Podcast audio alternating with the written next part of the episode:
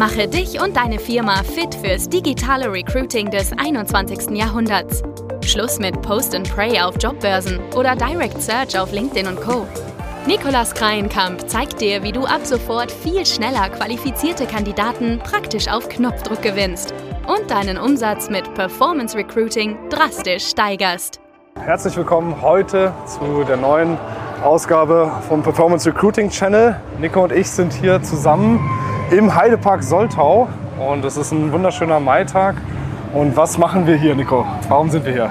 Ja, wir haben ähm, immer Quartalziele uns gesetzt als Team und das Ganze wird natürlich auch in einer schönen Runde abgestimmt, demokratisch bei uns, was wir als nächstes machen wollen und wohin wir wollen. Ja, und da war eben das Ziel des ersten Quartals, wenn wir unsere Ziele schaffen, dass wir gemeinsam hier in den schönen Heidepark gehen in der Nähe von Hamburg. Genau, und deswegen haben wir uns heute gedacht, wir nutzen die Gunst der Stunde, um doch auch mal über ja, das Thema Team-Events, überhaupt was mit Mitarbeitern zu Unternehmen sprechen, dass wir da einfach mal ja, so ein bisschen auch auf die Vorteile eingehen. Was bringt das eigentlich? Wofür sollte man das machen? Und natürlich auch so ein bisschen, wie schafft man einen guten Konsens, sage ich mal, äh, dass auch alle irgendwie zufrieden sind bei diesem Event. Weil wenn nur einer oder ein paar Spaß haben, ist das ja auch nicht so vorteilhaft. Aber Nico, vielleicht fangen wir erstmal an mit den Vorteilen. Also warum denkst du, bringt so ein Team-Event eigentlich was? Ja, der offensichtlichste Grund ist natürlich ganz klar die Zufriedenheit auch im Team. Ja. Und jeder weiß ja, je zufriedener das Team, je zufriedener jeder Einzelne ist, desto produktiver ist das ganze Team am Ende. Und ja, desto besser kann man auch wieder im nächsten Quartal die neuen Ziele angreifen. Und ja, das ist, würde ich sagen, mal der ausschlaggebende Punkt Number One. Ähm, es gibt natürlich daneben noch einen weiteren sehr wichtigen Punkt.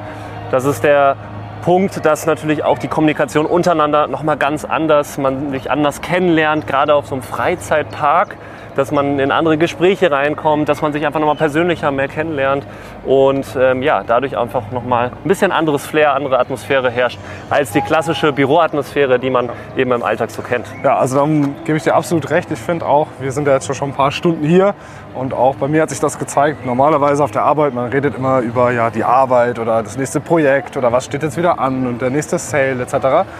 Und hier ist es wirklich alles ein bisschen anders. Also hier kommen ganz andere Scherze auch mal raus. Hier kommt eben, ja, man erlebt was gemeinsam, worüber man sprechen kann und auch direkt im Moment dann natürlich auch zusammen drüber lachen und dementsprechend auch wachsen kann. Aber würdest du sagen, es gibt noch äh, weitere Gründe, warum man auf jeden Fall Team-Events ja, machen sollte? Zum anderen ist das Ganze natürlich auch für Employer-Branding-Zwecke ideal. Gerade für Videos, zum Beispiel wie wir es jetzt tun, kann man das natürlich aber auch als Werbung später nutzen für Social Media und das Ganze dann wieder vermarkten. Und das zieht natürlich auch andere neue Talente an, wenn die sehen, okay, wir sind hier ähm, starkes gemeinsames Team, wir haben Spaß zusammen, wir können aber auch zusammen sehr gut unsere Ziele erreichen.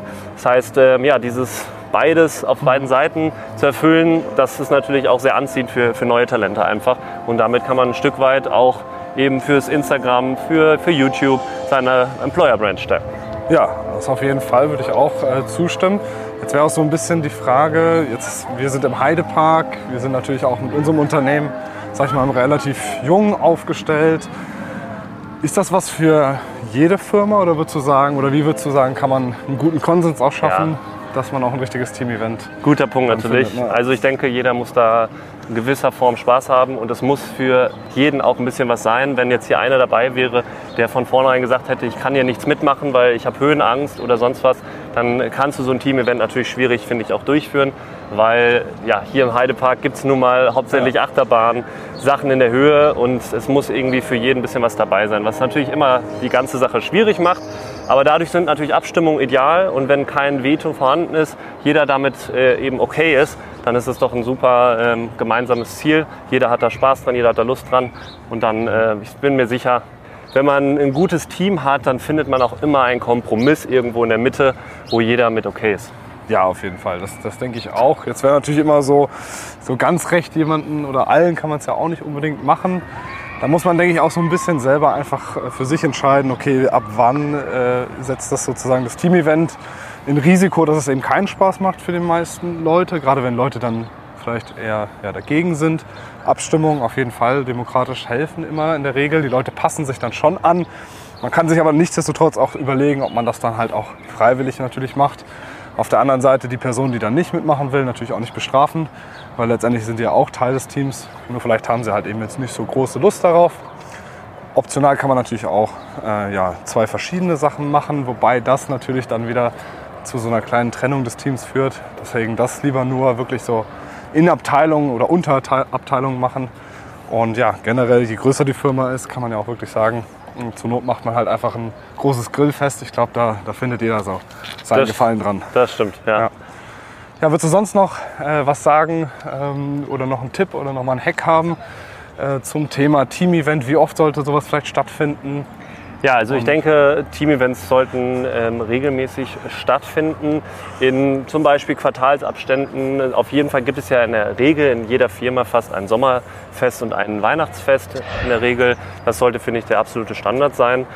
Und darüber hinaus, finde ich, sollte man es auch natürlich ein bisschen leistungsbezogen machen. Denn klar, wenn jetzt äh, vielleicht es der Firma gerade nicht perfekt gut geht, dann sollten eher eben alle daran arbeiten, dass es jetzt eben wieder vorwärts geht und dann gemeinsam auch wieder was vielleicht an Team-Events machen. Aber manchmal hilft natürlich auch gerade ein Team-Event, wenn es gerade nicht so gut läuft, dass man mal wieder zusammenschweißt, dass man mal wieder zusammen ähm, auch ein bisschen frischen Kopf bekommt und über neue Sachen überlegen kann. Und ja, deswegen denke ich, ist ein Team-Event generell wichtig und das auch eben in regelmäßigen Abständen, abgesehen von den klassischen Sommer- und Weihnachtsfesten.